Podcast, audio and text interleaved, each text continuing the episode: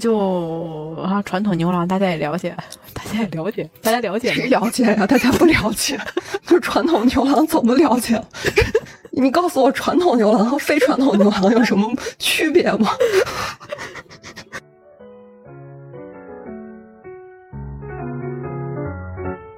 欢迎大家来到有间聊天室。呃，我是小寻，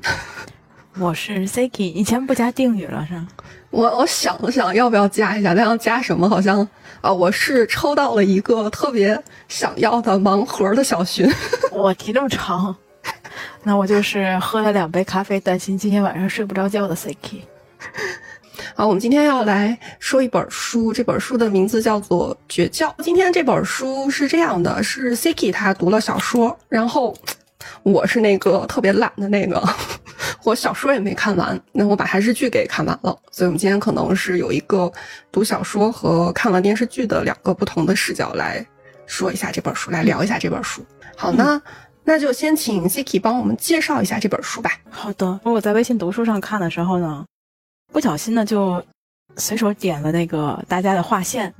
所以看的过程中就有点半被剧透半看。然后这本书它是一个叫做呃社会推理小说，不叫悬疑。给大家稍微的说一下，一开始会看到什么，就是看到的是这个有一个。女性就是四十多岁的一个女性，在她的家里发现了她的尸体，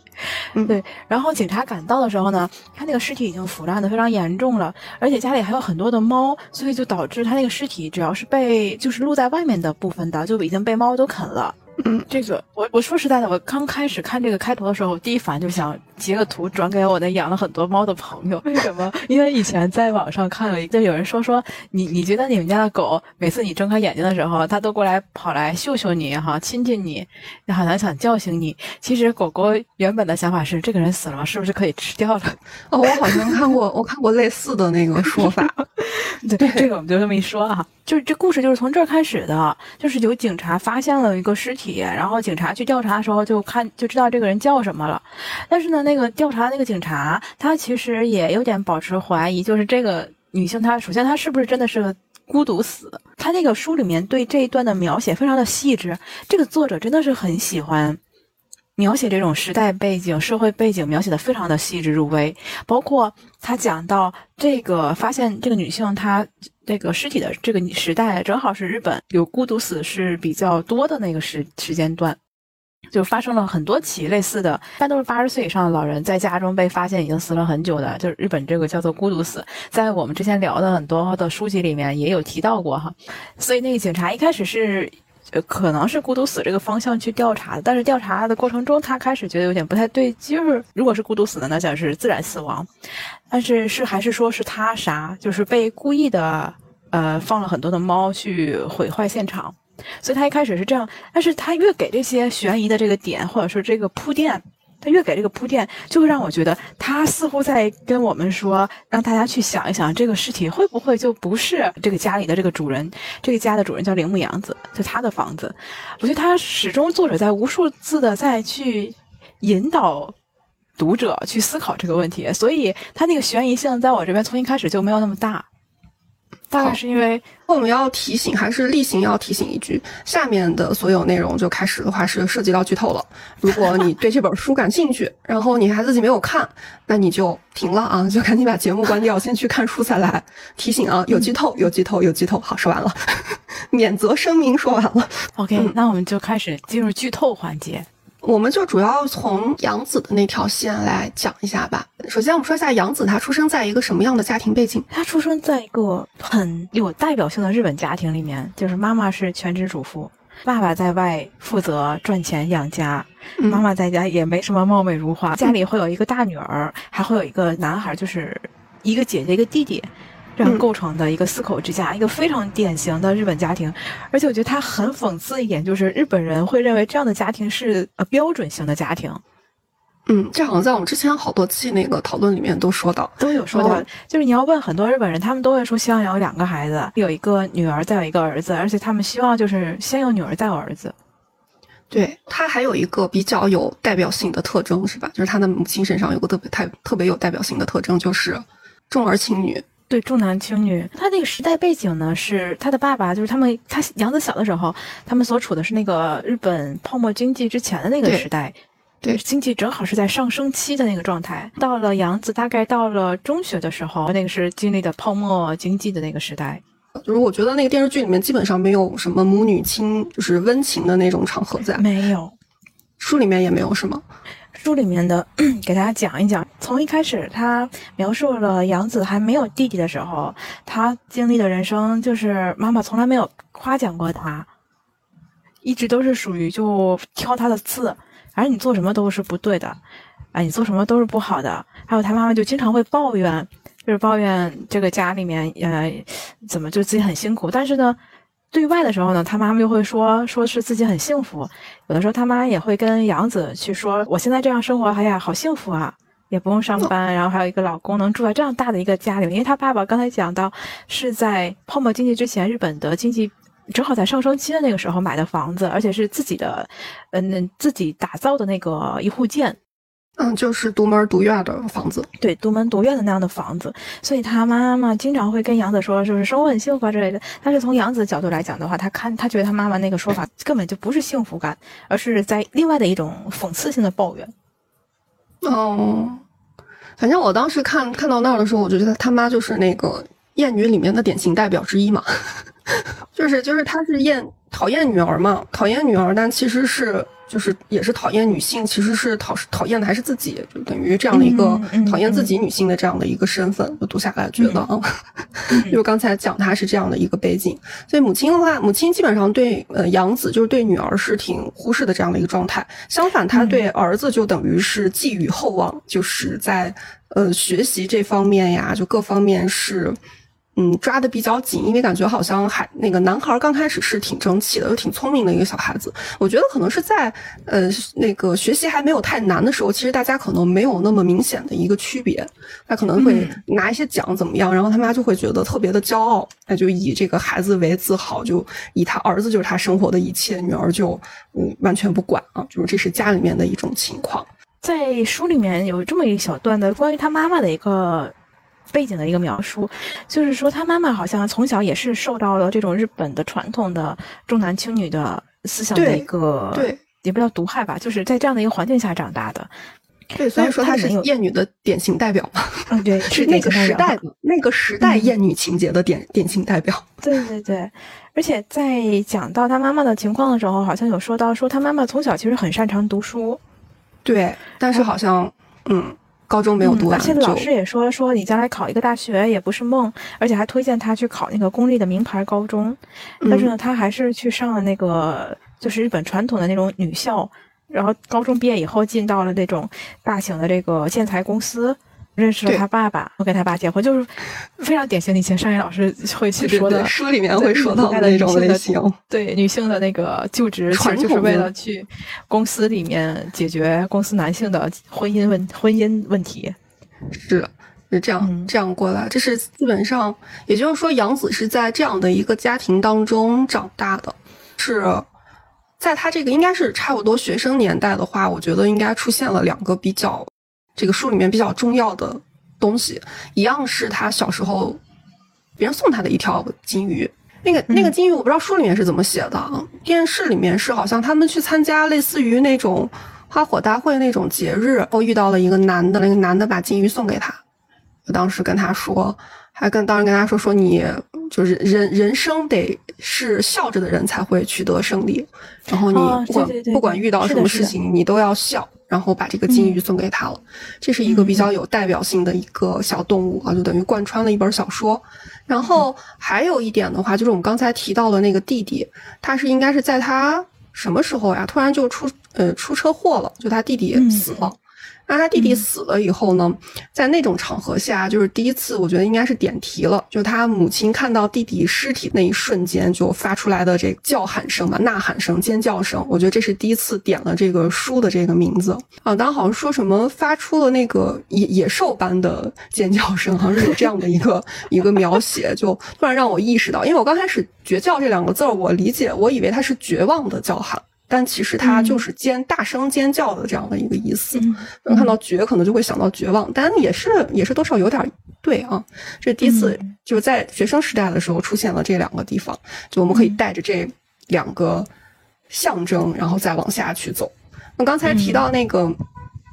弟弟的死，我记得好像我看了一下那个剧透，他们说小说在里面后面弟弟会以那种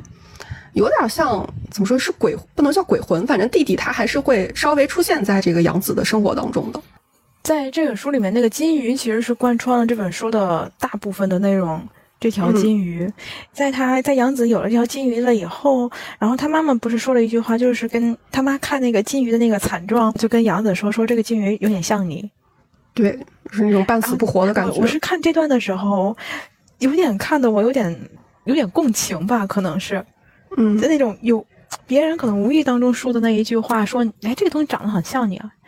而那句话你会觉得你会同意，你会接纳，就是你会觉得。确实，我好像有点长得像他，而且你就会越来越觉得我跟他很像，然后你就会把自己和那个东西带入在一起。哦，那我我觉得这个小说应该就跟你写的是一样吧？他确实很多时候就把那个金鱼当成自己。是的，他那个在小说里面，他每天会跟那个金鱼道早安晚安，他其实就把那个金鱼当成了自己的一一个缩影。还有一点就是，他有点像没一直没有受到过家里的重视，没有被妈妈照顾过的这种。自己没有得到的东西，他想给这个条金鱼。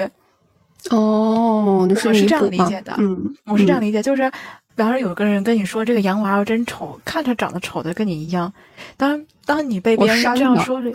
啊，谁让我说我不删他吗？真是。然后当有人这样说了你以后，呃，如果是我的话，我可能我可能会把这个小娃娃真的就当成我。然后我就会想，那我要好好照顾他，就别人说他丑，但是我也要好好照顾他，因为我希望他能够很快乐哈，怎样的？也可能有这样的一个共情点，就感情的一个寄托。可是结果这条金鱼没活几天就死了，是，而且在死的这块应该安排的也挺有意义的，嗯，是他死了，死了以后他妈妈他跟他妈说那个金鱼死了。他妈妈就很厌烦的拿着那个纸巾把那个金鱼的尸体捞起来丢到垃圾桶里面。我觉得杨子在那一瞬间的时候，他一定是很绝望的一个一个状态，就觉得自己就是被妈妈从鱼缸里捞出来扔到了垃圾桶里。是，这点大家在看的时候可以去看一下那个作者他自己的描写。这段真是给我看的很难受很难受的一个一个点。嗯，但他最后应该是自己又把那个金鱼给找回来了。但这块这块的哎，我觉得很有意思。是那个金鱼最后应该是被猫给吃了，给叼走了哈。对，所以你看他那个猫，对猫猫又一次出现了。他前后埋的这些伏笔，这块应该是都挺有意思的。嗯嗯。然后呢，就刚才小学说到的那他弟弟死了以后，然后这条金鱼就出现了，就是他弟弟的那个他自己就在杨子的世界里面，他看的世界里面。这条金鱼就是他弟弟的魂魄和这个金鱼的魂魄合二为一了。哦，怪不得呢，这个是在电视剧里面没有体现出来的，就是他所以这条金鱼一直在跟着杨子，一直跟到了杨子，他后来来东京，他后来去做那个应招女郎，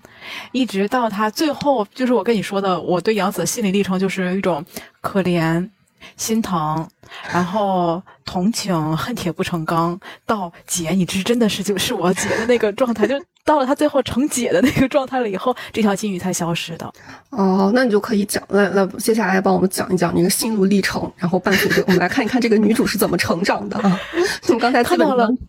她在学生时代经历的这些，包括她妈妈对她的这些不公正啊、待遇等等，那种感觉就是觉得很心疼的，很心疼这个女孩。我们知道他这个原生家庭就是一个重男轻女，然后等于他就是。缺乏缺乏关爱，缺乏认同，所以说他在很多情况下就体现出来是想要从别人身上去寻求认同感的这样的一种状态。然后在这种状态这这种状态之下呢，然后他的爸爸出事儿了，是吧？他爸爸因为是啊投资失败，投资失败以后就选择了离家出走。然后呢，他家里家那个房子就应该是被应该是黑社会，哎，那叫什么高利贷吧？就是被那些公司给。给拿走了，就是为了要追他这个欠款。然后他那个时候应该是已经成年了吧？就成年了之后，等于对等于母亲的话，就当场就决定要跟他分道扬镳嘛。其实我觉得这块儿他怎么说呢？虽无情虽然无情，但最起码他母亲没有想让他这个女儿去养他，就是我也不指望你反正你弟弟也不在了，就感觉好像他那个弟弟死了之后，就把母亲的魂魂魄已经全部都带走了。既然可能家里发生了这个事情，就你你愿怎么活你就怎么活，然后我怎么活你也不要管我。那在此刻是跟他女儿分开了，然后自此的话就暂时的跟这个原生家庭好像看似是做了一个分离，就开启了他的工作的时期，是吧？嗯嗯，现在。就不知道电视剧里面是怎样去描述这段的，在这段我看的时候也是挺挺难过的一个点，一个点就在于他爸爸那个高利借那个高利贷，然后他爸突然有一天消失了，原本是正常的去每天早上去上班，结果有一天，呃，他爸没回来，嗯，然后他们去给他爸爸单位打电话的时候，才得知他爸早在一个星期之前就已经离职，公司跟他们家说就是您父亲已经从公司离职了，是签的那个提前退休那个协议。嗯，然后提前退休的话，就会拿到一大笔钱。他爸离开以后的一段时间，就是这家里面就跟没有发生过任何事儿一样，就还是正常的在生活。直到那个高利贷的人找上来，他们他们才发现，人家高利贷的就，我觉得那个高利贷的 PUA 也是挺厉害的。先是把你父亲欠了这么多钱的事情告诉你们，就是你你你们家的这个男人哈欠了这么多钱的事情说出来，然后他们呃父这个母女俩就很紧张，就觉得这大笔钱怎么还哈。我当时也想说报警，为为什么为什么要同意呢？对吧？这个事情肯定要先先找警察嘛。但是人家就很有正很有策略性啊，就是你那个别人的债哈，父亲的债不是说非要你们去偿还，我们也不是那样的人，嗯，只不过就是你们这个房子被作为抵押了，所以这个房子哈要要让出来啊。从那个一下欠了几千万的债款，到只要是把这个房子给了就行了，那他们就接受了。啊，我觉得这个 PUA 的手段也是很厉害了，所以你看杨紫她从小的时候，她父她母亲给她的 PUA，好，然后这种人人都在 PUA 她，确实，而且一直延一直延伸到了这个工作，一直延伸，对，而且他 跟他母亲两个人在人家给的那个有一个时间线，呃，一个一个一个期间期限，到这之前要把这个房子腾出来，在这段时间里，其实杨紫是一直在思考以后怎么办的。他有想过，呃，他们去哪去租一个怎样的一个房子？然后就是靠他和他妈妈这点积蓄的话，能撑多长时间等？其实他是很认真的去想了，就如何跟母亲两个人去生活。嗯，他是他一直没有，对他一直没有想过要离开、抛弃他母亲吧？去。对对对，其实我觉得杨子还是很善良的，在这段时间，就在在到之前。虽然他跟妈妈没有那么深的感情，但是他还是没有，他没有想过哦，那我自己出去住，你爱怎么怎么的，他没有那样想过。反而是他妈在还有一个星期就要就要交房子的时候，然后杨子跟他妈说，我们必须要去看看房子了。这个时候他妈来了一句说，我去你舅舅那儿住。你舅舅说他接纳我，但是呢，就只接纳我自己，就是你不能跟我一起去了。就是你懂吧？就是你别说父母了，就是我。如果说咱俩关系很好哈，咱俩一直住在一起，然后房东跟我们说你们要搬出去了，啊，这个时候我肯定想的时候，我就想，哎呀，那我咱俩去哪儿住呢？哈，我就找一个你工作也近，找一个我工作也近的地方，我再想想想想挺好的，然后跟你说，那我们去找房吧。然后你跟我说我已经找好房子了，你自己找就行了。那我肯定觉得好难过，你为什么不跟我说说呢？哈，嗯，我怎么莫名其妙当成坏人了？有一种有一种哎，从锅砸到自己身上的感觉。对，是啊，是是是，以以以上只是假设啊，很怕被别人当成坏人。我看这段时候，我真的觉得，哎，他妈怎么能这样呢？嗯，但反正反正，哎，就是很符合他母亲的这个人设吧，就感觉他好像自从一一开始就把这个女儿基本上是当他不存在的嘛，就我刚才讲的，儿子死了以后，就感觉好像把他也给带走了。是，然后我在这个地方就画了一条线，就说，那既然这个时候你选择不要我了，以后你也不要来找我。哎，这个我们就可以放到后面去说一说了。好。好，那我们就这块儿以后随伴随着他跟母亲分道扬镳之后呢，这个杨子就进入了自己生活的这样的一段时期啊。那自打开始自己进入这个自己生就自己打拼的这段时期呢，他等于身上就是那个东京贫困女子呃大部分女性的一个综合性的缩影，就是当时提出来那种个例，好像很多情况在他身上都能见得到。他一开始是在老家先上班做那个接线员。哦，嗯，然后他在上班的过程中，就有一天在一家便利店买东西，便利店的那店员出来跟他搭讪的时候，发现那个店员是他以前高中时候喜欢的那个男生，初中的时候喜欢的那个男生，也就是他第一第一任丈夫。哦，就是小，应该电视剧里面好像应该是把这一块给弄？取消掉了。对，最精彩就是这个连环丈夫，是连环丈夫，但是电视剧里面她的第一任丈夫好像就是，哎，她她不会这个这个丈夫最后去做牛郎了吧？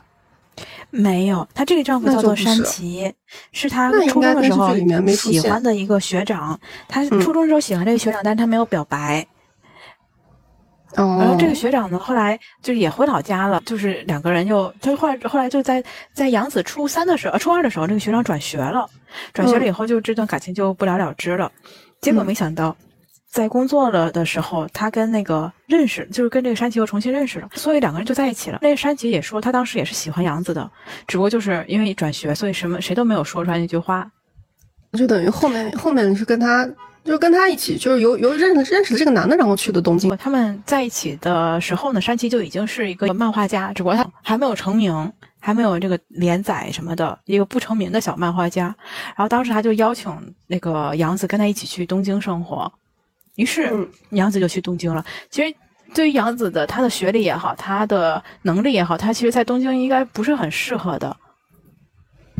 对，嗯。就就出现了他工作不利的那种情况，就进入到了我们这边就不就不细说了吧。总之，他就进了进入到了一家这个保险公司去工作。那对进入保险公司去工作的话，应该是嗯那个职场上面的 PUA 体现的比较明。那我看电视剧里面，它的一个呃比较大的作用，就是在第一块儿，他在这里经历了一些事情，就比如说他保险公司的那个上司，就是对他一边利用，一边 PUA 一边利用他吧，就是嗯。呃感觉好像装出装出就是跟他交往的那种样子啊，但他电视剧里面是说他这是这是他那个上司的一种惯用伎俩，他就是通过这种对这种手段去压榨这个他手底下的这些女性，帮他去冲那个业绩嘛。而且他还纵容那些女性，就是出卖自己的身体去换保单。那最终嗯这个杨子的话，其实他也是走的这条路了。所以我觉得这个这一段的这个经历的话，第一就是让他了解了这个。保险是怎么一回事儿？你跟后面的那个剧情有关系啊，也就在这儿体现出来他那个那没某种情况下，他这个 PUA 的心理原型的话，就还是在寻求认同感嘛，就感觉好像，呃，这个上司是吧？他的那套话术，感觉呃是对自己认同了自己做出来的这些事情，然后他就逐渐是被上司洗脑的，以至于到后面自己开始去给自己洗脑，去做了一些事情。杨子是受到了一个前辈的呃邀请，其实这个前辈是在 Hello Work 的门口邀请的他，就是杨子要去找工作，他他一直找不到合适的工作，在那个嗯 Hello Work 的那个地方找工作嘛，呃，人才介绍中心，然后正好就是出门时候碰到这个女的，然后这个女的就给他一个传单，就是你可以来做这样的一份工作，我们会有培训啊什么的，一个月可以赚多少多少钱。然后他就去了，去了以后他就发现啊，这个地方是卖保险的。一开始以为是那个接接待员，就是在这办公室也工作的 OL，然后没想到原来是需要自己去跑业务的这样的保险，而且这个书里面对这个保险业的一个描述也非常的，我我甚至怀疑这个作者是不是是干过，他他比较细描述的时候致是吗？非常细致，就把这个职行业给讲了。首先，他们这个公司哈，对于保险这个呃工作人员，销保险销售员，他的一个销售员都不是公司的正式职工，而是以一个自营业主的一个身份来进行的销售。你可以把它理解成没有是签订合作性合作合作对，所以可能呃再细致一点说，就是没有五险一金什么这些东西。啊。然后公司嗯会给你一个保底，保底的话就是一个月十五万日元，如果你卖出去再给你提成，嗯啊，这样的一个前前景哈，把这先说一下。而且他这个工作吧，首先你卖保险可以赚钱，还有就是你可以拉人，你可以发展下线。这就是传销那一套嘛。对对对，就像刚才小璇说的，他这个上司就是一种 PUA 的手段，然后去让这个员工们开始为他卖命。当这个杨子刚进公司的时候，拉他进来这位前辈算是这个公司里面卖的比较好的，就是业绩比较好的前一前二的。他们每天嗯早晨有个早会，在早会的时候，大家会说自己前一天的情况如何，卖了多少单，然后有多少的这个潜在客户哈。那，这样的，然后到了这个前辈的时候，前辈总是人很多的，业绩很好的，然后这个公司他的老板就会就鼓掌，大家会鼓掌去祝贺他。可是到了杨子这边的话，他已经嗯独立这个学了一个月了，但第二个月的时候，他的那个业绩还是不行。然后这个时候，那个前那个领导就去找他谈话了，就是 PUA 的嘛，PUA 他了。嗯嗯 PUA 以后呢，果然是有作用的。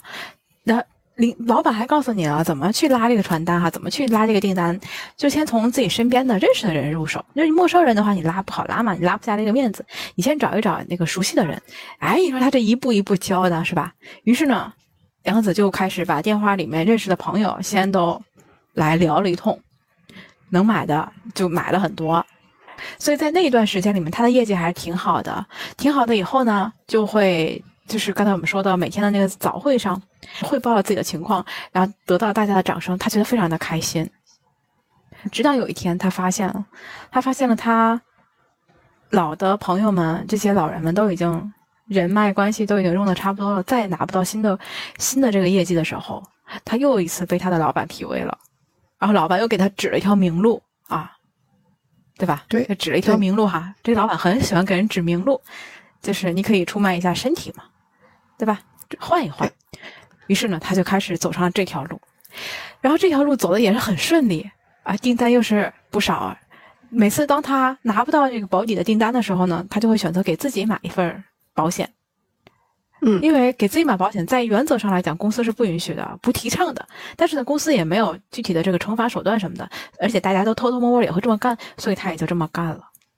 可是有一天，之前那个带他进来那个女生，那个女性辞职了，杨子就成了这个公司里面销售里面的一个 top 级的一个销售员了。就在这个时候呢，公司又来了一个新的小姑娘，然后这个小姑娘呢，就是杨子一开始带她，然后慢慢的这个小姑娘干的也很不错，而且这个业绩逐步的追上了杨子。在某一个月里面，她那个业绩跟杨子比较啊，就差一单的时候，杨子决定她豁出去了，她又联系了那些那个要买但是还没有付款的那些呃老男人们，然后跟他们发生一些关系，去赢取这个这个这个这个这个订单。两个人在不停的较真儿的过程中，突然有一天，那个女孩子在那个早早会上宣布，他签下来了几十单。哇，他那几十单怎么签下来的？是因为他跟一个 IT 公司的一个老板搭上关系了，嗯那个老板就把他们员工都给加入这个保险了。当时杨子就傻了，他觉得他中了，他这是一个天数，是他不可能的，不可能在这个月里面超过这个女生了。嗯他觉得自己失败了，而且他开始很难过，就是我为什么要较这个劲儿呢？而且我觉得这就是他的一个被洗脑和自我洗脑的一点。更刺激的一点是，这个女孩子在宣布她已经拿到几十单的那天的时候，也跟大家说说，她就干到这个月，她就辞职，最后的这笔几十单的这个保险是她送给大家的礼物，那个离职礼物。哇，为什么？她跟那个因为她要跟那个 IT 的老板结婚了。哦，这样还来了，就很很有意思的这个这个，你看这三个女生，从前面那个带杨子进这个行业的那个前辈，到杨子，带她到她后面的这个女孩子，你会发现最傻的就是杨子。是，而且我觉得这个等于他受了双重暴击啊，就后面还有一个类似的事件，嗯后来呢，结果这个女孩就走了，走了以后，她觉得杨子就觉得，那她的这个跟她搞这个暧昧关系的上司啊，是不是就要回到她的身边了？嗯，结果结果呢？那个老板就有一天就从这个公司消失了，换了一个新的领导来了，是个女女领导。哦然后有一个，呃，这个公司有一个呃前领导被称为吃公司工资的蛀虫的这样的一个老职员，那老职员就是负责一些嗯、呃，叫办公室就打杂业务的。然后那个人其实说跟这个杨子就说说说了实话，就是你肯定是跟那个人上床了，对吧？跟那个老板上过床。对，因为他为什么知道呢？因为之前那个女性，那个女员工也是被他这样弄的，嗯所以杨子这个时候才明白，他其实一直是被玩弄的那个人，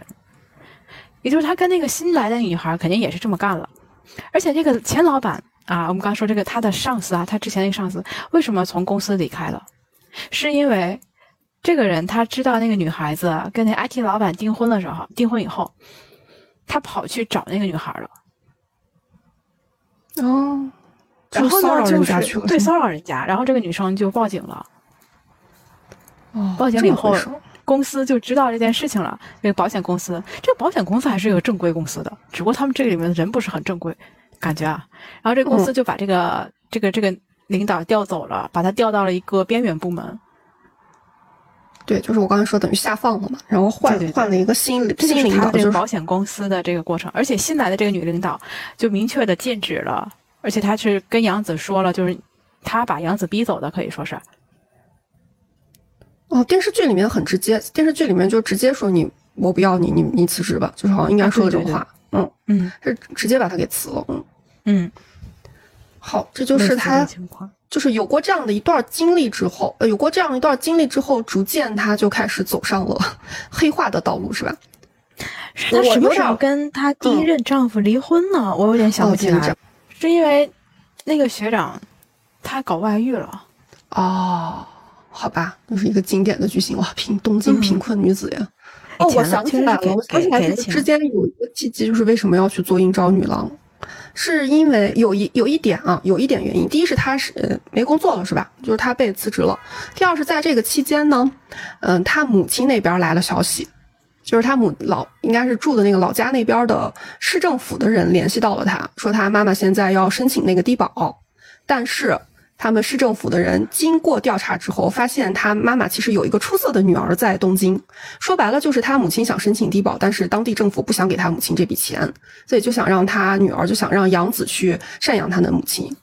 嗯然后，然后他在这一块儿就刚开始其实是有点不太想干这件事儿的，但突然就觉得。我那个电视剧给我的感觉啊，我不知道小说里面怎么描写的。电视剧的感觉就是，你以前不是看不起我吗？那你现在，你现在不还是得，不是还得靠我活着吗？我就要，我就要用这一点去羞辱你。所以他就，对对对对对，他就接下了这样的一个，他就答应了那个市政府人的这个请求，就说我我我母亲我来养，就我每个月给他交，我每个月给他呃付这个房租什么的。那他后面应该是由于这个各方面的经济压力的关系吧，我觉得也有。然后再加上我觉得应该是他找不着工作，然后他就去做了那个营造。我想起来了，杨子虽然已经没有工作了，但是他还是在做保险工作的时候，他收入还是很高的。他一开始是二十万，到后面是三十万，再到后面是五十万，就他那个业绩很高的时候，他拿的提成也就高嘛。嗯所以他每个月的收入很多，所以他就过上了一种呃非常富裕的那种生活状态。买东西就买有名的包包啊，买好吃的东西啊，去这种呃有名的呃店里面去餐厅啊等等，这个生活状态是保持下来了。以至于他失业了以后，他依旧是没有办法控制这种消费。嗯，然后他控制不了消费，他怎么办呢？他没有钱呢，怎么办呢？他就刷信用卡。哦，好了，东京东京贫困女子里面的情节。再次出现了，就是在这个时候，那个谁，他母亲那边，就你刚才提到，他母亲那边就就来了，就是抚养的这件事情就出现了。然后抚养这事件出现了，他当时给他打电话那个市役所的人啊，其实是挺不耐烦的，就觉得你自己妈妈你自己照顾了。然后他就去了，去了现场以后，市役所当时一看他穿金戴银的这一身，是是这一身装、装备，就觉得哦，人家这么有钱的一个一个那个什么女儿哈，就立马对他很客气起来了。所以他当时那种被尊重的那种感觉，再加上他他妈当时那个样子，已经完全是跟他们分开的那七年之前的样子完全不同了。七年前是他妈妈还是那么一个啊，嗯、家庭就是怎么说还是有点优雅的那种家庭主妇吧。嗯但是七年之后，他妈已经枯瘦的不行了，又瘦的那个一个一个呃非常贫贫穷的老太太的这样一个形象，所以在嗯杨子的心目中，他就觉得自己已经是站在了这个高处了。嗯，就刚才小寻提到的，那就是那种嗯，我养你，这个感觉，姐我。我要是我要是没记错的话，那个小说电视剧它应该做了做了一点改动，就是电视剧里面好像没有突出他生活的这个部分。是吗？因为他当时住那那个房子就是一个很破小的，而且是租给这种呃，租给这个没钱的这些生活不太富裕的单身租的。就是反正电视剧里面，因为我我记得我在看那段时间的时候，我跟你说这个里这个就是真是讽刺，就讽刺的话，就让我想起来《东京贫困女子》里面那个作者，他总是在说，就是意思是这种社会制度不公平，他其实没有嗯考虑到这种弱势群体。然后我觉得这个作者这个电视剧就给感觉好像从另一个角度去辅证他当时那个作者的一个说法，就是市市政府嘛，他就是反正想感觉好像就是你，我也不太想帮你解决这事情。你既然既然能找到你有子女，你既然有子女的话，就尽量你们内部去解决，就不要动我们这块的钱，就有那种感觉。我非常喜欢这个作者一点，就是他把他妈妈写的这么坏，但他妈妈确实从头一直坏到了尾，就是不像不像某些电视剧会给你洗白一下。哦，这个电视剧会有一点洗白的过程，一会儿说一下。不能叫洗白，小说没洗白。嗯，我我知道，就是电视剧会有一点点、一点点那种怜悯之心表现出来，但是在最后的部分啊，那会儿我们可以去说。嗯，为什么我刚才说一点没这个小说里面保持这种状态呢？是因为他妈妈为什么会被从舅舅家赶出来呢？就是他舅舅去世了，杨子的舅舅去世了，就是他妈妈的舅舅，弟弟或者是弟弟、哥哥都是吧？兄弟，他兄弟去世了，那人家舅妈人家一家就不想留你了。你说你，对吧？你是你是我老公的家的亲戚，又跟我们家没有直接关系。嗯。但是呢，问题是在这样的，他妈妈角度说，说那个女，说那个女人特别的刻薄，说那个女人，他们他们一家人，他们把我轰出来了，他们不养我，他们就是反正就说的很难听。啊，懂了懂了，就是不是我的错，我什么错都没有。他跟我说什么？说你要是不赚钱，你就你又不给这家赚钱，你你凭什么吃我们家的饭？你说他说这是人话吗？这他妈妈就是这种跟杨子抱怨。我当时就想了，人家说的难道不是人话吗？懂了，懂了，嗯，好，那就是经过这一段以后，他就去做了这个陪酒小姐，就是应招女郎吧，就做了应招女郎的这条路。对，因为他没有钱，他要借钱，他去借高利贷了，人家高利贷不借给他。哦，对，这块我记，我记得好像当时电视剧里面借他特别少，好像就借了反正挺少的钱，等于说人家也是人家也是看人的，就也不是是人就给你这个钱。嗯，是啊，我觉得这个高利贷他们也挺逗的哈，直接说我只能借给你三万，因为你现在没有足够的还债能力。但是如果你有一份就是不错的工作哈，就是你能赚的赚足够钱的话，我还能多给你借。然后杨子就问他，那我怎么能赚更多呢？然后那个人就给了他一条一给你指条明路，又是来指路的是吧？哦。就是他在这条路了以后，就认识了一个关键人物，就是我们刚才提到的那个神代。他这个认识啊，首先我们要说，他这个时候有一个男朋友。嗯，他在这个时候认识了一个牛郎，就啊，传统牛郎大家也了解，大家也了解，大家了解谁了解呀？大家不了解，就传统牛郎怎么了解？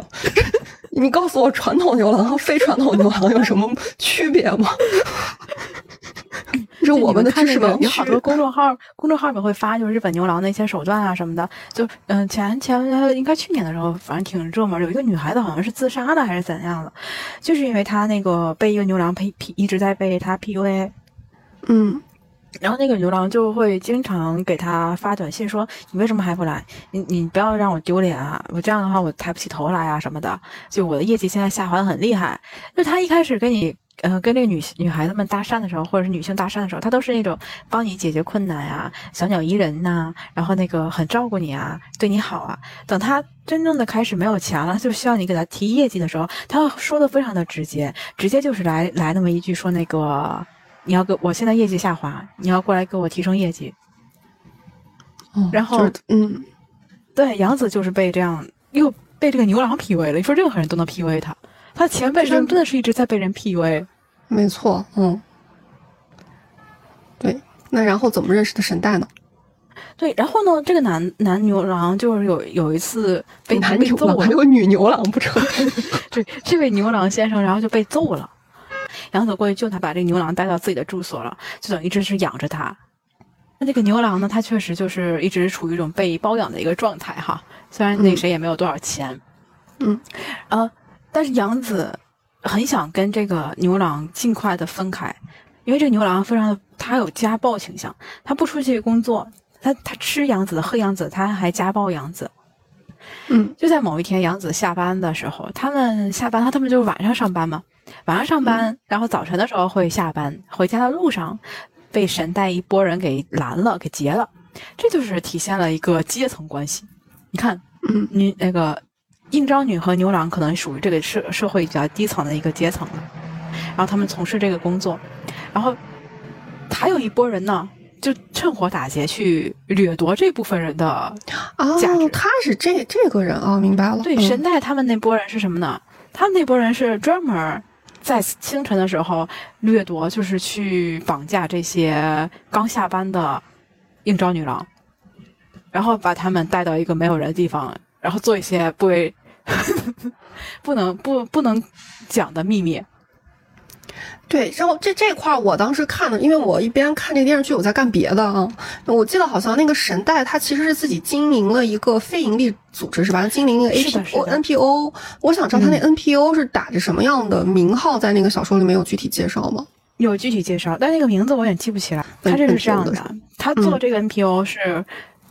给那些无家可归的人，对，啊，这个是个是个非常好玩的一个那种，跟贫东京贫困女子又可以连接起来了。是，嗯，神代在做的这个工作是这样的，他是把那些无家可归的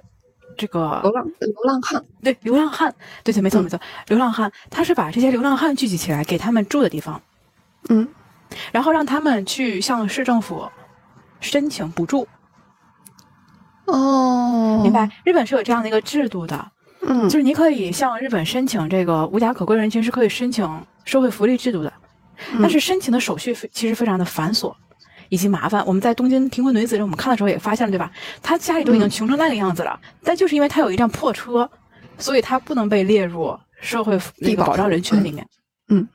对。但是这个集团，这个 NPO 这个组织，他就非常的明白哪些东西怎样去弄这个东西，怎样去准备这个材料，就一定会拿到政府补助。哦，他就是帮这些人去申补助。好，申补助可能一个月能拿到，假如说啊，比如说啊一个月他能拿到十万日元，但这嗯十万日元不会真正的给这些流浪汉们。呃嗯，NPO 这个公组织呢，会代替这些人员，就代替这些流浪汉去帮他们运营他们的这个这笔钱。首先，你得把你的房租、水电费交了，懂了，嗯拿走一部分，对吧？然后你的吃出用度帮你拿走一部分，最后可能他们每个人每个月呢也就能拿到个三万块钱。嗯但是对于这些人来讲，流浪汉来讲，他已经很知足了。我以前睡在那个公园里面，然后去靠这个捡易拉罐什么的卖点钱为生，然后翻翻垃圾桶什么，对吧？以前是过这样的日子。现在呢，我躺在舒舒服服的屋子里面啊，有有水有电有煤气，然后偶尔的时候呢，还能有吃点好吃的，每个月还能拿三万块钱。嗯，所以他是做这样的一个营生的。这个神代他做的就是这样的营生。懂了。就是我好像当时看的时候，看《东京贫困女子》里面有一章专门讲这个，但是那个那个讲的部门，它是一个社会的一个福利是，对宿舍，对，嗯所以他这本小说，因为它其实也是呃。就展现了一些侧面展现了一些社会问题嘛，它这里面应该就写到了，就是日本它应该其实有一个有一个社会背景啊，大概好像差不多两千年前后吧，就是那个时间它应该颁布过一个跟 NPO 相关的一个法律，这个嗯法律的话就应该嗯简单说一下的话，就是一个人他想申请一个非营利组织不是那么的困难，就很容很容易的就申请下来，对。所以申请下来之后，呃，在社会上面，他可能出现的一些现象，就是有一些这种暴力团伙吧，或者那种诈骗、诈骗的这样的一个团伙，他就打着 NPO 的这样的一种幌子去进行犯罪啊。所以我觉得他这块儿也是侧面展现了这样的一个问题。就哦，凡是一个一个团体，你看他没有任何任何争执，然后大家都是相亲相爱，还奉一个人在把他一对家人，哎呀，闭嘴！这块儿呢，我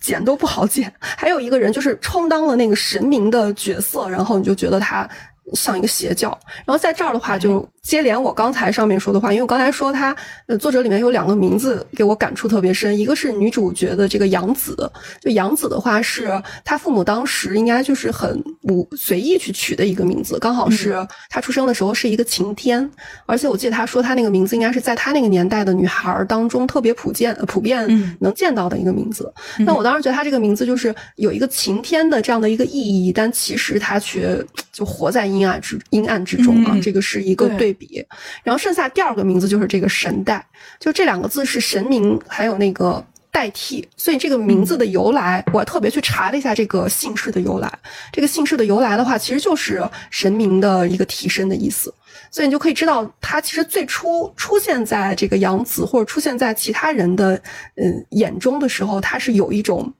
拯拯救者的这样的一种身份。像我们刚才讲的那个、嗯那些无家可归的人，其实他们就是在。当然是被他 PUA 的，就被神带他 PUA，他就是利用了这些人的一个心理，他们没有那个感受到家庭的温暖，所以我你们就是我的家人，我们没有什么上下级别的这样的关系，大家都是家人啊，我们都是一家人，所以利用了这个心理，然后给对方去造成了一种神明的这样的一个形象。那我觉得他短暂出现在那个杨子的生活中，在最开始的时候，其实在他眼里也多多少少。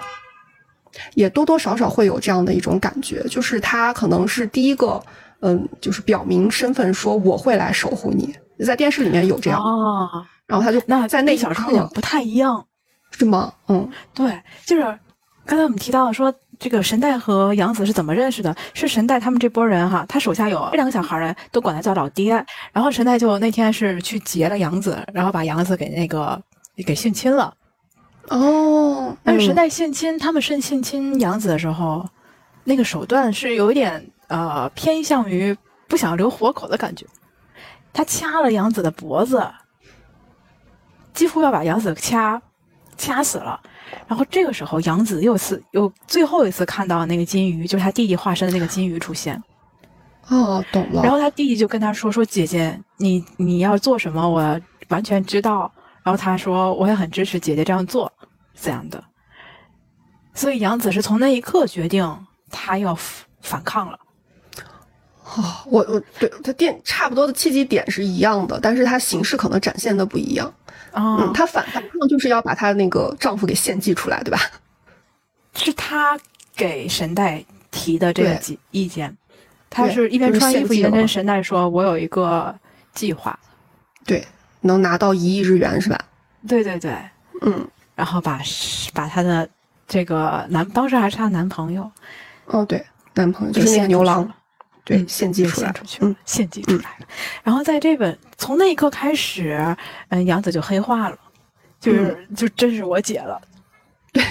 那就是开始已经呃用到了自己之前学到那个专业知识啊，就是那个保险知识，他杀人这块儿，因为我觉得他是体现了一个问题，一个挺挺日本的这样的一种社会漏洞，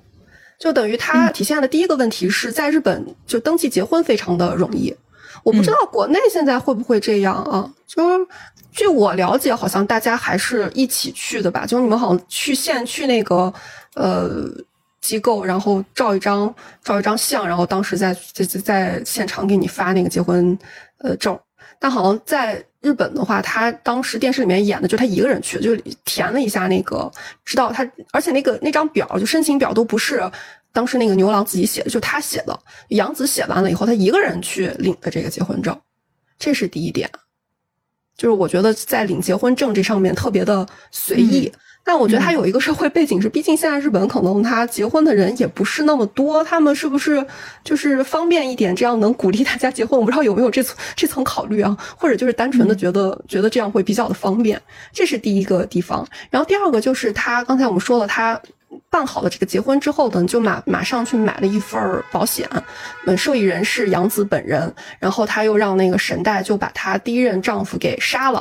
哎，第一任丈夫给杀了之后，这个拿到钱之后呢，这个沈代就发现了致富之路，是吧？那致富之路呢，哈，就发现说这个这个可以，嗯，他用的是换金啊，就日语当中他用到了换金这个字儿，我就当时觉得这个人他那个汉字儿功底还挺不错的啊，他经常给人去概括，就把嗯然后他就换金，其实就是嗯变卖嘛，就变卖，把人把人当物品一样。然后他觉得这是条致富之路呢，就打算继续利用这个漏洞。而且他这个里面他做特别绝的绝的一个事情，就是杀那个牛郎的那个那个人是他这个组织内部的一个人，然后也是杨子再婚的对象。然后他就等于让凶手去跟杨子再婚，然后再来找一个人，再去把他现任的老公给杀死，然后再跟这个杨子继续的结婚。然后看到这块儿的时候，我们可能就会产生一个疑问：说保险公司难道不是傻子吗？他就借由那个女警察去说出来，他这个漏洞是怎么得以实施的呢？是因为他每次都是在不同地方去跟呃那个人去注册结婚的，而且好像说他就是到一个地方的话，就把之前的那个户籍给注销掉，然后再跟这样的人去结婚了以后，所以呃，保险公司的人就没有注意到这样的一个漏洞，因为在他们看来是发发生在不同地方的三起案件，所以我在这块儿的时候，我就会觉得，我不知道，我不知道国家或者是那个其他地方啊，我不知道其他地方会不会有这方面的问题。我当时在想，他们难道不联网吗？但后来我就在想，这里边可能有一个问题，就是日本应该是我目前所了解到的，就是最注重所谓隐私的一个国家吧。嗯，所以我们看那种移动支付呀，在他们在他们那边就是，呃，注重隐私的这一点，就得以一些，比如说什么移动支付呀，嗯，这些这种呃措施，在他们国家特别，在日本特别难以实施下去，大家都要去想这个隐私。还有一点的话，就是在日本，我觉得它摄像头好像也不是很多。所以我觉得这都是一从我那块能看到的一种 社会漏洞吧，所以就以这个原因让杨子得以能让杨子多次的去实施啊，就不能说杨子吧，就神代杨子其实是被逼的，就他们两个人就杀死了三任丈夫以后，他呃夺了这三亿日元，那就在进进行到这一刻的时候呢，就杨子觉得不能再这样下去了，他就觉得他要把神代给解决掉。嗯，这一块的话，但他为了解决神代呢，他就自己去策划了一场戏。说到这里的时候，我觉得就应该开始解密前面死的那个人是不是杨子了。就他，他是怎么样去把神代给杀掉的呢？首先，他第一步，他他不仅是想要解决掉神神代，其实他还打算去解决掉的是他自己，他想把他自己给杀死。所以我觉得在这儿的话，其实就一开始我们刚才说这个小说比较有意思的一个地方是，他在叙述杨子这条线的时候，是用的一个第二视角，就是第二人称的这样的一个视角去进行叙述的。他有一种其实就是我自己站在了一个客观的角度在审视自己。那读到他后面那一系列的话，你就可以知道，其实他就等于是以一个新生的杨子再去叙述曾经的杨子的那种。那那样的一种感觉，这个小说我觉得给我的感觉是啊，它的叙述视角是这样的。那我们回到刚才那个故事线里面，就是他产生了要把这个神代给杀死的这样的一个目标之后呢，第一步是先去租了一个房子，他就想找到了一个替罪羔羊。然后他找到了这个替罪羔羊的话，就是跟他在一起做应招女郎的时候，呃，有一个关系不错的女孩。然后那个女孩叫树里，那个女孩也是。呃，就孑然一时，一时就就只有他一个人吧。就他好像是，呃，爸爸好像也死了，是吗？父母都死了，然后也没有朋友。那这个女孩跟他不一样的地方就在于，树里她在刚生下来的时候是，呃，母亲还是挺喜欢她的。然后当时她的树里的母亲呢，就留下了，呃，树里的那个脐带，呃，就给她当成了一个护身符，就。他从小带到大，那这个脐带在里面有什么样的作用呢？就是脐带上面能去提取到这个人的 DNA，所以杨子就利用了这一点，他就先把那个树里给杀了，然后给杀了以后，把这个脐带留到了他。母亲的那个房间里面啊，然后这样去做了一个掩护，等于回到最开始，其实被猫吃掉的那个遗体呢，就是这个树里，等于他们俩交换了一个身份，他让树里取代了他，然后他成为了这个树里，就他们俩交换了一个身份。那这是第一步，第二步就是还要去把他的母亲也解决掉，因为他不能让。就是知就是留有那个 DNA 的人，留有留有跟他能检验出来 DNA 的人活在这个世上嘛，所以就把他母亲给解决掉。小说里面应该是写的是他是完全亲手就杀死了他的母亲，对吧？嗯。但是那个电视剧里面是他母亲最后自己。跳自己那个从山上跳下去了。他第二步是把母亲也杀死了之后呢，嗯，第三步就是把这个神代也给杀了。那自此他就摆脱了之前养子的这样的一个身份，就可以以这个庶里的身份去进行，呃，继继续生活下去了。就写到这儿的话，我觉得可能基本上就这个小小说就基本。进入到尾声尾声阶段了。我在看电视剧的时候，我也在一个特别奇怪的点上，就是跟这个主人公产生了共情。就他当时做应招女郎的时候，里面还有一个小姑娘，然后那个小姑娘我忘了叫什么了。呃，她呢，她就有一天跟这个杨子说：“哎，我我就马上就不不去做这个应招女郎了，就因为我怀孕了。然后怀孕了以后，她是怀孕是之前的一个客人的，然后这个客人呢还是一个。”房二代就是他手底下有特别多的房，就家里面还挺有钱的，然后就打算跟他结婚。然后那个电视剧里面，这个女孩就跟杨子说了一句话，就是她眼满怀憧憬的那种眼神，就说了一句话，说啊，原来只要拼尽全力，然后去努力的话，总有一天会有回报的。然后这个杨子听了这句话的时候，那个表情就非常的，嗯，怎么？就是很微妙吧，就我觉得当当下我就挺能理解他那种感情的，就觉得好像我本来我也是拼命挣扎过来的。然后我的生活一团糟，但是有一个人突然他跟我说了这样的一句话，就心里面那种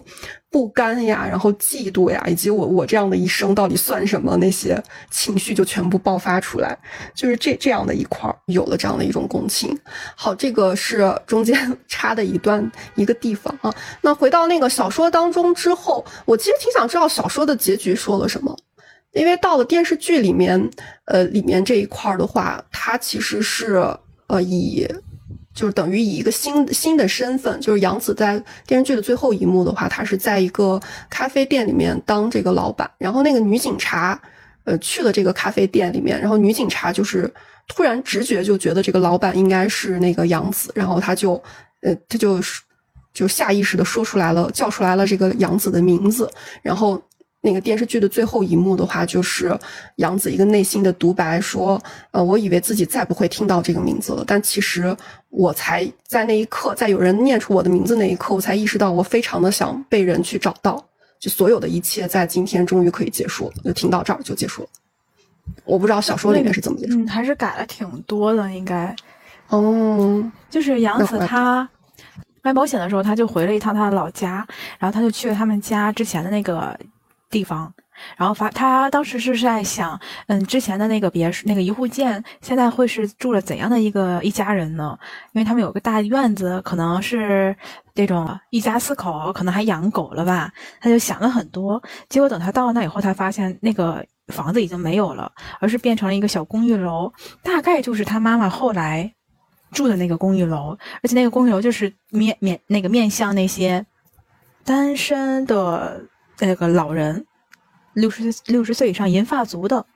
这样的一个楼，这是他第一次回老家。然后第二次讲到他那个老家的时候，是在那个女警察调查到了要去一趟他老家看一看他之前的生活状态，去找一下他当时还对他有了解的那个亲人朋友们。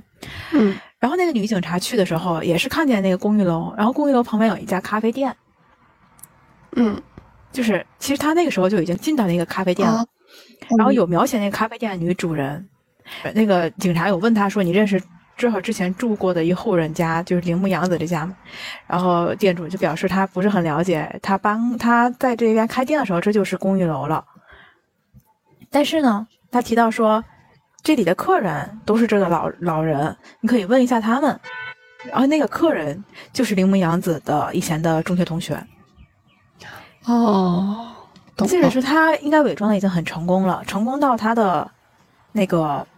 老朋友们都已经整容了吧？书里面那肯定是整容了呀。嗯，那电电因为电视剧里面没讲哦，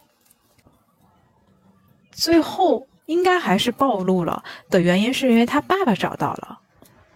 哦，书里的结局就是他爸找到，但是他爸也也死了，是好像是掉水里还是怎样的？嗯，反正是反正是死了。死了以后，所以他父亲那个。就会跟杨子的那个身份做对比，一做对比就发现两个人不一致，是，所以肯定是暴露了，就暴露了杨子并没有死。哦，我我这块我有点记不清了。我记得电视剧里面当时他们就是提出来了这个质疑，他们还有一种猜想说，有可能这个流浪汉就死的这个流浪汉不是杨子的父亲，就要不然就是不是他的父亲，要么就要么就是死的那个公寓里面死的不是杨子。嗯，小说它就再没有进行下去了。我觉得是一贯那个日日本推理小说好多都是这样的这种所谓的开放式结局，它基本上反正就会。这么留个白，反正那电视剧里面其实也是一个留白，但电视剧里面指向我觉得就比较的明显，他等于想引引导的就是哦，杨子也想摆脱这样的生活，然后警察也最终就发现了，也发现了这个老板就是杨子，就听到这儿，等于小说我觉得我们这样基本上就顺下来了，但是我们可能刚才在讲的时候，因为掺掺了这个小说和电视剧里面的这条线。就感觉好像 稍微的有点混乱，然后稍微把它总结一下，这一个故事就是一个从小在缺爱的这样一种环境下成长的一个小女孩，她的前半生是特别容易被 PUA，特别容易被人洗脑，就特别想寻求别人的认同，这样去长大的。然后由于一系列的这样的一个契机，然后他等于嗯认识了认识了这个神代，认识神代了之后呢，嗯，他们联合起来就等于杀了三个人，然后。通过这个骗保的方式得到得到了一笔钱，那最终，呃，杨子为了想要摆脱神代这个人，他自己又设计了一个一个局，然后就是呃让一个女孩来替代自己，取代自己死掉，就让。把他杀死了以后，取代自己的身份，让他拥有一个新的身份，可以开启另一段人生，基本上是这样的一个故事啊。就刚才我们在群里面其实有说到，说是那个跟被嫌弃的松子的一生，好像有去做对比。那这个这个电影，我不知道 Siki 有没有看过啊？就被嫌弃的松子的一生，我其实。哎呀，很早很早之前的一个电影了吧？其实我记得有点不是很清楚了。它比较像的一个地方就是被嫌弃的松子的一生。松子就也是他的家庭，是因为他自己的妹妹是呃一个生病的状态，所以基本上父亲就把所有的关注、所有的关爱都给了妹妹，就是对他是也是一个忽视的状态，呃，没有正面去回应过这个松子啊。所以他就因由于缺少这个父爱，就比较的自卑，而且内心是极度渴望被爱的。那他有一。次无意之间呢，就对这个父亲来换来做这个鬼脸，做鬼脸之后就换得了父亲难得的一个笑容，所以他基本上自此之后就，哎，觉得这是一条 能换来家人呃微笑的微笑微笑的这样的一条路啊，就会有条件反射的会去做这个鬼脸，以至于到后期他长大的这个环境当中的话，就是很多情况下能看出来他对别人提出来那种很无理的需求啊，就会。嗯，就会马上答应，感觉好像没有底线那种感觉。但我感觉这个这两部它其实有相像的部分，就是我们刚才讲到的，它都在两个主人公都在寻求寻求那个认同感。那不太一样的地方就在于，第一，被嫌弃的松角松子被嫌弃的松子的一生，这个被嫌弃的松子其实是他的一个外号。然后他这个作品，我觉得更像是从很多。嗯，很多人是从旁观者的叙述再去讲这个主人公，嗯，以及他可能就是在寻找自我，就是比较被动的这样的一个路上吧。我感觉松子他体现出来了，但那那个绝教里面的这个主人公，这个杨子的话，他也是寻求认同感，但我感觉这个小说更像是他。某种意义上面的一个自我救赎，只不过他救赎的这个道路走的比较的极端，他是用这种方式去跟过去的自我去做了一个了断。这是这是这两个作品，我就简单说一下，因为其实我都没有不能算读了那个原著，感觉好像不一样。就第一个他。呃，叙述的那个视角也不太一样啊。就第二个的话，我觉得《绝教》里面，就我们刚才讲过那个第二人称的叙事叙事的这样的一个手法是挺有代表性的。在看的时候，其实看那个微信读书的评论区里面，好多人在提到，对，因为他的嗯，就是原原生家庭很像的这一点。我当时在看的时候，我就在想那一块，就你这个话就觉得就觉得就关于这个心理创伤这一块，好像是弗洛伊德的话肯定告诉你啊，你这个。就一切都取决于因为你童年的这样的一个心理创伤，是吧？就是要是阿德勒的话，就会告诉你，你的不幸皆因你自己的选择，你缺乏的就是改变自己的勇气。我觉得我肯定就会这样去讲。中文的小说好像是在书上面写的是一个长达四十年的恶女编年史，好像这样的一句介绍。嗯，就其实他那个书有这样的一个定位，那反正他他确实做了一些坏事儿，是吧？在他手里面至少至少死了，直接或间接的死了有五个五条人命了吧？嗯，三个丈夫，然后那个树里还有还有他妈，就等于都是他杀的。大家间接确实是一个恶女，但就从某种意义上面来讲的话，她就采取了一个特别极端的手段，去达到了一个自自我拯救啊，就是自己就终于发现，终于能够意识到，其实我不需要其他人的认同，而且这个世界上也没有神明存，就根本没有神存在，就只有自己能够拯救自己。想起来。就用了这样的一条路，他会找那个女孩来代替他。啊，我在想，是否他也是有一种嫉妒心在里面？应该是有的吧。就是感觉好像我们俩都是被遗弃的人，但你确实从你的出生确实被人重，你在那个被人祝福的那种氛围下出生。为什么我会这样去想？是